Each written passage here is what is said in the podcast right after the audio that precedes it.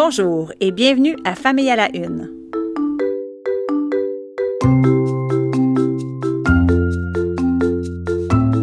Mon nom est Maude Goyer et je vais vous présenter dans les prochaines minutes des sujets qui ont retenu mon attention ces derniers jours. Ce sont des sujets qui sont liés à la famille, à la parentalité et aux enfants. Mais tout d'abord, je me présente, je suis journaliste depuis 23 ans et comme je viens d'avoir 45 ans, cela veut dire que ça fait plus de la moitié de ma vie que j'exerce ce métier. Aussi, depuis plus de 10 ans, je suis blogueuse. Ma page Facebook s'appelle Maman247. Et dans la vie, comme je suis journaliste indépendante et pigiste, alors j'écris pour différents magazines, sites et journaux sur des sujets qui sont souvent en lien avec la famille. Voilà pour la petite histoire. Ah oui, c'est vrai, et j'ai aussi deux enfants, une fille de 10 ans et un garçon de 13 ans, et ça fait 20 ans que je suis en couple. Bon, OK, là j'ai fait le tour. Famille à la une, c'est un genre de mini balado, on va appeler ça une chronique audio pour le moment, que je vous présenterai sur le site de Naître et Grandir. Si vous avez des questions, des commentaires ou des suggestions, n'hésitez pas à m'écrire, ça va me faire plaisir.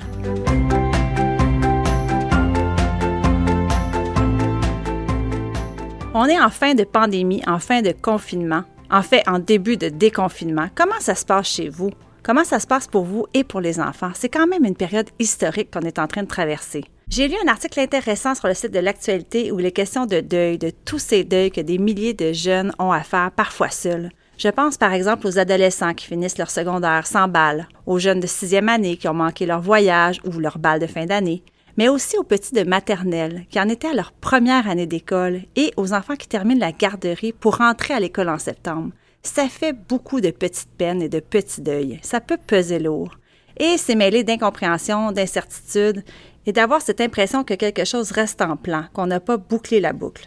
Je me suis demandé ce qu'on pouvait faire comme parents pour aider notre enfant à vivre cela le plus sereinement possible. Je vous donne un exemple pour ma fille qui est en cinquième année. On va organiser cet été une petite fête afin qu'elle puisse boucler sa fin d'année. Donc, on a organisé ça dans un parc, moi et d'autres parents, et c'est une petite surprise, alors il ne faut pas lui dire. Je pense que comme parents, de souligner la fin de l'année, si on peut faire quelque chose pour eux, que ce soit un petit repas spécial, une petite soirée, une petite surprise, c'est une bonne idée.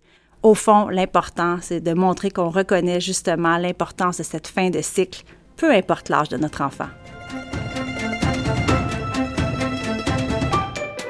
Je voulais absolument vous parler de charge mentale pour ce premier épisode de ma chronique audio.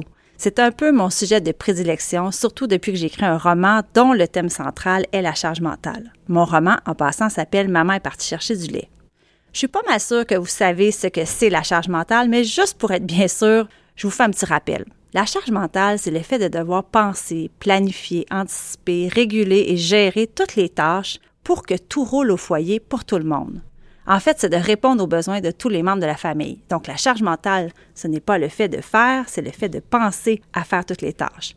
Et on le sait, ce sont souvent les femmes qui portent la charge mentale. Ça peut devenir lourd et ça peut avoir des conséquences néfastes sur la santé, comme par exemple, ça peut engendrer du stress, amener une dépression ou encore la séparation du couple. Pour plusieurs mères, la charge mentale est revenue en force en temps de pandémie et de confinement. Elles disent qu'elles ont été reléguées à leur statut de femme à la maison, voire de ménagère. Combien ont tassé leur obligation professionnelle pour gérer les enfants et l'école à la maison? Les chicanes dans la fratrie, les repas pour tout le monde et les longues listes d'épicerie à faire. Bref, la charge mentale, ça s'est pas vraiment amélioré en temps de pandémie, on va se le dire. Il y a un rapport qui est sorti récemment qui en parle, c'est le rapport sur le sondage de la coparentalité du regroupement pour la valorisation de la paternité. Bon, il y a beaucoup de chiffres et de statistiques là-dedans, mais disons que certains chiffres m'ont frappé plus que d'autres.